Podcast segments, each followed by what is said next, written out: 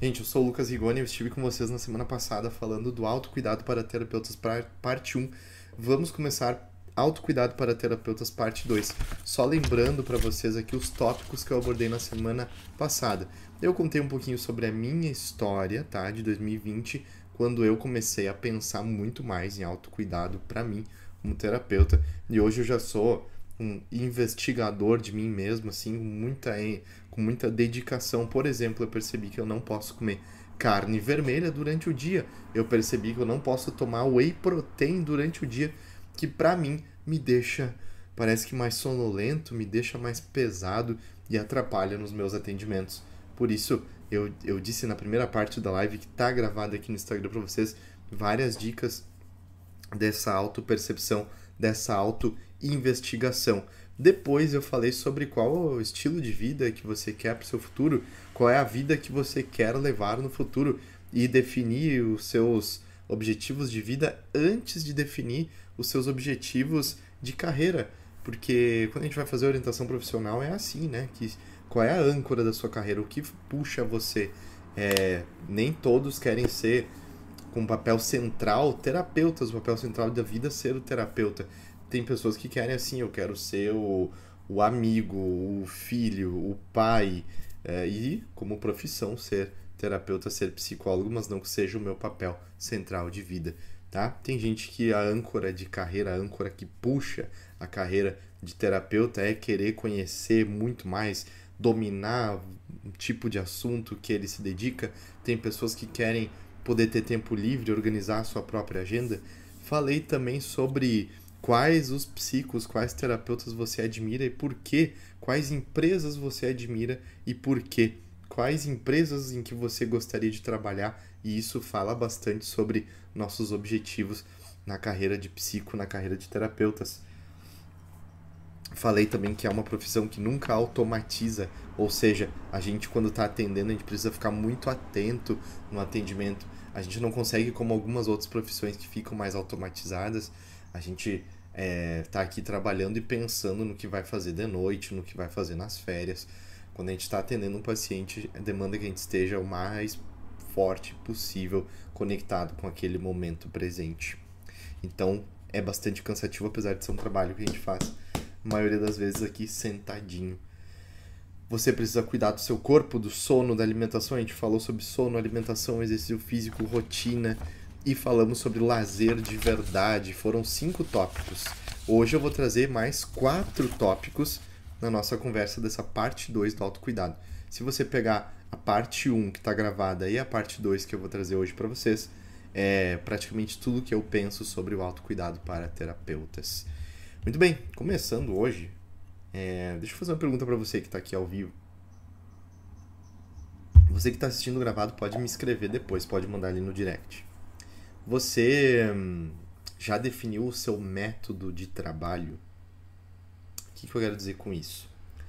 Ah, Lucas, eu já defini, eu vou pela cognitivo-comportamental. Beleza. Sabe de uma coisa? Não existe um terapeuta cognitivo-comportamental igual ao outro. Ou até falando melhor, existem mais diferenças entre dois terapeutas cognitivo-comportamentais do que semelhanças. Óbvio, né? Assim como não existem dois pacientes deprimidos iguais, existe mais diferenças entre dois pacientes deprimidos do que semelhanças. Não existem terapeutas iguais. Então todo mundo que trabalha com a TCC vai ir por essa abordagem. Até porque dentro da própria TCC tem várias correntes, né? Tem vários caminhos dentro da própria abordagem. Dentro da ACT temos alguns caminhos um pouco diferentes. Tem gente que vai trabalhar mais o conceito de valores, tem gente que vai fazer uma terapia mais focada em valores dentro da TCC, tem gente que vai trabalhar mais uma TCC mais clássica, tem gente que vai trabalhar com uma TCC mais do, do processual de terapia baseada em processos, né? Então, não se preocupe com, enrige, com en, engessar a sua prática. Definir o método que você vai utilizar é sim você poder utilizar uma conceituação teórica para o seu atendimento, mas buscando técnicas, inclusive, de abordagens vizinhas ou até de abordagens mais distantes, se você conseguir adaptar no seu método. Por que, que isso é muito importante? Porque é não chegar em cada sessão, não chegar a cada semana tendo que resgatar, nossa, o que, que eu vou trabalhar nessa consulta, nessa semana. Nós termos um método mais definido faz com que a gente repita esse método.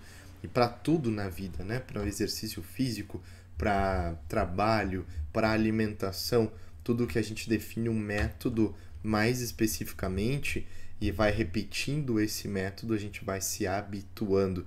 Pode parecer muito distante isso que eu estou falando, mas imagina que você definiu por onde que você gosta de trabalhar. Eu falo para os meus alunos, escrevam o manual do terapeuta de vocês. Isso muda a vida dos terapeutas, muda a vida dos alunos, segundo os próprios relatos. Lucas, quando eu fiz aquilo que você contou que você faz, é, mudou muito a forma como eu trabalho. E o que, que eu, Lucas, faço e oriento? Faço o seu manual do terapeuta. Então tem aqui a Jéssica. Qual é o manual da terapeuta Jéssica? Tá, a Jéssica é uma terapeuta, vamos inventar aqui, vamos imaginar. Ah, ela é uma terapeuta cognitivo-comportamental. Beleza, mas isso diz da forma como ela trabalha? Se eu busco uma terapia com ela, eu vejo o perfil, nossa, quero fazer terapia com ela. E ela diz, ele é terapeuta cognitivo-comportamental. Isso diz, isso dá uma pista, né? Isso dá um norte. Ah, tá, se eu entendo, eu, ela vai trabalhar aqui com crença, ela vai trabalhar com distorções cognitivas, mas é, o que mais? E pra, principalmente para nós mesmos. Tá bom, eu sou um terapeuta cognitivo comportamental, mas por onde que eu vou? Quando o paciente me perguntar assim, Lucas, sei que é terapeuta, o que, é a felicidade? Aí eu vou dizer para ele, olha, vamos conversar juntos sobre isso, né? Vamos tentar chegar no, numa definição juntos. Mas se ele perguntar, tá, tudo bem, mas primeiro assim, né, do que você já estudou, do que você já ouviu falar, com qual definição você concorda mais, Lucas? Eu gostaria de te ouvir. E aí, o que, que você vai dizer? Você já definiu essas perguntas para você mesmo? Você já definiu seus métodos? Então, defina o seu método. Quando eu falo para os alunos assim, façam o seu manual de terapeuta. Então, tem lá um documento no Word, eu tenho isso, tá? Eu falo aqui para vocês. Eu tenho um documento no Word que está ali, a forma como eu gosto de trabalhar comece fazendo essas perguntas mais amplas para você e depois vai afunilando, vai especificando, mas é importante, eu acredito, e para mim é certo que todos os terapeutas, todos os psicólogos devem se aventurar, se desafiar a responder essas perguntas tão difíceis, pelo menos uma vez. Tá? Eu digo que tem que buscar com muita frequência responder essas perguntas, mas pelo menos uma vez na vida você tem que sentar ou sair para caminhar ou colocar uma musiquinha relaxante e tentar chegar nessas definições. O que é, se eu perguntar para vocês que estão aqui ao vivo, o que é a felicidade para vocês? Como vocês definem felicidade? O que é a vida para vocês? Como vocês definem vida? É, o que é sofrimento para vocês? É, qual é a sua crença espiritual? Qual é? Defina o seu método, vai muito além de qual abordagem teórica eu utilizo. O que que você está oferecendo para quem te busca? O que você oferece para alguém que busca conversar uma hora com você por semana? O qual é a proposta? O que que você busca fazer? Qual é o seu ideal? O que que você idealiza poder ajudar alguém, poder oferecer para alguém no seu serviço? Ah, eu estou aqui oferecendo é, desconstruir crenças e construir outras crenças no lugar dessa. Tá bom, ok, mas como é que é isso? Por que, que é isso? Por que, que você acredita que precisa é, modificar o conteúdo da cognição das pessoas? Por que, que você acredita nisso? Então, definir o seu método de trabalho, definir o que norteia o seu trabalho. Depois de toda aquela parte 1 que eu abordei com vocês, defina o seu método. E sabe o que, que ajuda também a te definir o nosso método? Por exemplo, tava aqui do lado até agora. Ah, tá aqui, ó. Tá aqui. Não, não, não tá aqui. Eu achei que era, desculpa. Eu tenho uma lista de livros que eu quero ler nesse ano aqui. Lá no início do ano, os primeiros dias de janeiro, fui lá revisar as metas de ano novo, que eu gosto de fazer. Embora alguns digam assim, ah, isso não tem nada a ver. Mas eu faço as metas e eu coloco uma lista de livros que eu tenho interesse de ler no ano. Então tem ali uma lista de livros, novos livros de ACT principalmente. É, e eu recomendo aqui, falando o segundo tópico de hoje para autocuidado do terapeuta e para que esse método que você vai utilizar nos seus atendimentos fique ainda mais automático, fique ainda mais afiado, defina quais são as suas referências bibliográficas. Defina as suas referências bibliográficas. Tem ali junto com o seu manual do terapeuta, manual da terapeuta Giane, por exemplo, manual do terapeuta Paulo Henrique, como é que é a forma como eu gosto de trabalhar, quais são as definições que eu encontrei para mim na minha vida é a respeito da psicoterapia que eu quero levar, que eu quero praticar ao longo da minha carreira. É, e ali vai ter também, e eu gosto de colocar quais são as minhas referências bibliográficas. E eu falo para os alunos: pega, faz uma pasta no computador, ou abre um documento no Word, abre um bloco de notas e escreve ali minhas referências bibliográficas. Por que uma pasta no computador? Porque nessa pasta do computador eu tenho os resumos dos livros quando é um livro de romance, um livro de história, ficção, então beleza. Me jogo no sofá, me jogo numa rede e fico lendo ali de boa, tranquilo. Quando é um livro de psicologia, um livro de filosofia, um livro de é, autoconhecimento, um livro de autoajuda que vai, uh, vai fortalecer aqui o meu método, eu leio eles do lado do computador. Eu leio aqui, ó. Eu tô aqui trabalhando no computador, com o livro aqui do lado, eu tô lendo e eu tô fazendo um resumo ao mesmo tempo. Eu gosto de estudar os livros de psicologia. Eu raramente levo os livros de psicologia para eu ler no sofá, assim, atirado no sofá, sabe? Eu leio eles do lado do computador, por quê? Porque eu gosto de ir fazendo resumos. E isso me ajudou demais a dar aulas e a construir aulas, fazer resumos dos livros. E como é que eu faço esse resumo dos meus dos livros que eu leio? eu leio ali algumas páginas, umas duas, três páginas. Daqui a pouco eu deixo ele de lado aqui, olho pela janela, tomo meu cafezinho, penso sobre isso que o autor escreveu naquelas páginas. Venho aqui no meu Word, escrevo, faço relações com o que eu li, com o que eu vejo na prática clínica, no meu dia a dia, construo aqui uh, resumos com exemplos práticos na minha vida. Gente, ah, sim, vai demorar mais para eu ler um livro. Vai, vai demorar mais para ler um livro. Mas quem é que disse que o livro é para ler rápido? Demore para ler os seus livros. Faça resumos, porque um resumo de uma página que você faz valeu por muita coisa. Quem é que disse que para você ter um grande conhecimento na psicologia você precisa ler muitos livros? Eu sou daquele time poucos livros, pouco, poucos livros e se dedicar bastante para aqueles livros.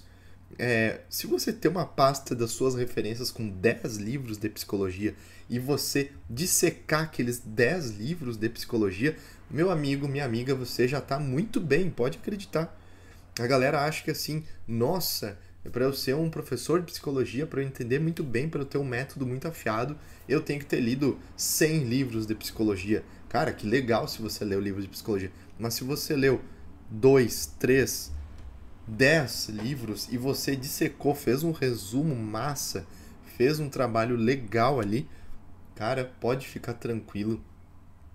Um livro, não subestime o poder de um livro. De um livro você pode tirar muito, muito, muito, muito conteúdo. Vai fazendo referência, vai fazendo referência a exemplos práticos da sua vida. Você vai ver como que isso vai é, ajudar no seu autocuidado, porque vai deixar você mais seguro com o seu conhecimento, com o seu método, tá bem? Penúltimo ponto aqui que eu quero abordar com vocês: usar um planner. Usar um planner calendário. Visualizar a sua semana. Isso aqui, tudo que eu estou falando aqui para vocês vem de 10 anos de clínica, 10 anos de quase que todos os dias olhando assim o que, que me ajuda, o que, que me atrapalha, que tipo de dieta que me ajuda, que tipo de dieta que me atrapalha. E eu não vivo sem um planner. Eu, Lucas Terapeuta, tá aqui do meu lado. Ah, eu uso agenda no Google, Lucas. Tudo bem, tá de boa. Eu sou da época ainda do papel. Eu tô, na, tô preso na época do papel. Aqui, ó, preciso ter. Como é que é pra vocês? Eu preciso ter isso aqui, ó. Eu não vivo sem isso aqui. Eu não me organizo sem isso aqui. Eu preciso anotar, começa um novo mês aqui, eu anoto. Eu sou aquele cara que usa bem direitinho todos os espacinhos aqui que eles produzem nessas agendas. Então tem aqui, ah, é, as, as tarefinhas né, do próximo mês, tem um calendário, eu escrevo aqui no calendário, isso aqui é a parte de setembro, por isso está tudo em branco. Eu, eu uso tudo aqui, ó. Coloco aqui. Olha lá, ó. No dia 1 de julho já tenho marcado aqui uma aula de dependência de videogames. Tem uma aula que eu dou de dependência de videogames. Já tá marcadinho aqui. Outra aula aqui na sexta, lá em maio, ó.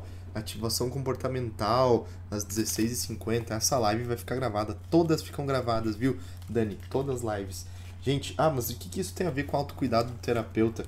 Nossa, tudo. Eu não vivo, eu não, não estaria cuidando de mim mesmo como terapeuta, eu, Lucas, se eu não usasse isso aqui, porque eu sei que isso aqui me ajuda demais. Eu vejo todas as tarefas que eu tenho que fazer na semana, eu vejo todos os pacientes que eu vou atender na semana e eu consigo calcular, ó, isso aqui, sexta-feira vai ser um dia puxadíssimo. Então eu tenho que maneirar na quinta. Quinta-feira eu tenho que dormir um pouco mais cedo. Quinta-feira eu tenho que maneirar na minha dieta, tenho que seguir minha dieta direitinho, tenho que lembrar de me hidratar, tenho que lembrar de me cuidar, tenho que lembrar... aqui eu vou poder fazer um evento com os meus amigos, aqui uma janta na quarta-feira, não vou poder fazer na quinta-feira. Isso aqui me ajuda de todas as formas. E sabe, quando eu vou começar uma semana e eu organizo tudo direitinho, me dá uma sensação de organização, me dá uma coisa boa. Eu saio assim pro atendimento com muito mais, muito mais noção, parece que tá mapeado na minha cabeça. E, e nós precisamos organizar pausas, precisamos organizar descanso. Descanso também é investimento na nossa carreira. Como eu falei na primeira parte, nós precisamos valorizar muito o nosso descanso. Eu sei que vocês, que nem eu, tem ali de repente um dia cheio de atendimento. Por exemplo, hoje de tarde vão ter muitos atendimentos. Então, eu sei que naqueles minutinhos entre um paciente e o outro, eu preciso aproveitar de verdade e descansar de verdade ali. Então eu não posso, eu me saboto se eu pegar e terminar a live aqui, depois eu vou atender, e eu pegar e usar os 10 minutinhos de, de intervalo para ficar zapeando ali, é, scrollando, sabe? Sem propósito algum, sair aqui no Instagram, no Instagram e ficar zapeando aqui, eu vou me quebrar, cara. Eu não posso fazer isso. Os 10 minutos entre um atendimento e outro, eu levanto, eu vou comer uma maçã, eu vou olhar pela janela, eu vou respirar, eu vou entrar em contato com a natureza, com o meu gato, eu abraço meu gato, eu levanto, eu, eu, eu não fico no celular, eu não fico no computador, isso aí vai me quebrar. E usando um planner também, eu vejo que assim, no final de semana eu tenho que aproveitar bem. Eu tenho que fazer um exercício, eu tenho que aproveitar, eu tenho que descansar. O nosso lazer não pode ser feito de qualquer forma, tá? É, a Adriana colocou aqui, eu não tenho um planner, acabo usando tecnologia, às vezes esqueço de olhar. É, eu uso o papel muito porque ele está sempre do meu lado ali, eu rabisco com facilidade, eu faço flechas. Então a galera trocou a aula do clube Psi que eu ia dar hoje, colocar uma outra aula que era da Eureka Med, que vai ser muito importante, a aula do Clube Eureka Psi hoje.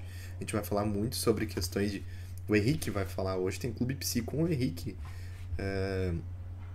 Sobre TDAH, sobre toque, sobre é... psicofármacos. Gente, hoje é Clube Eureka Psi. Quem é aluno do Clube Eureka Psi tá vendo a live aí sabe.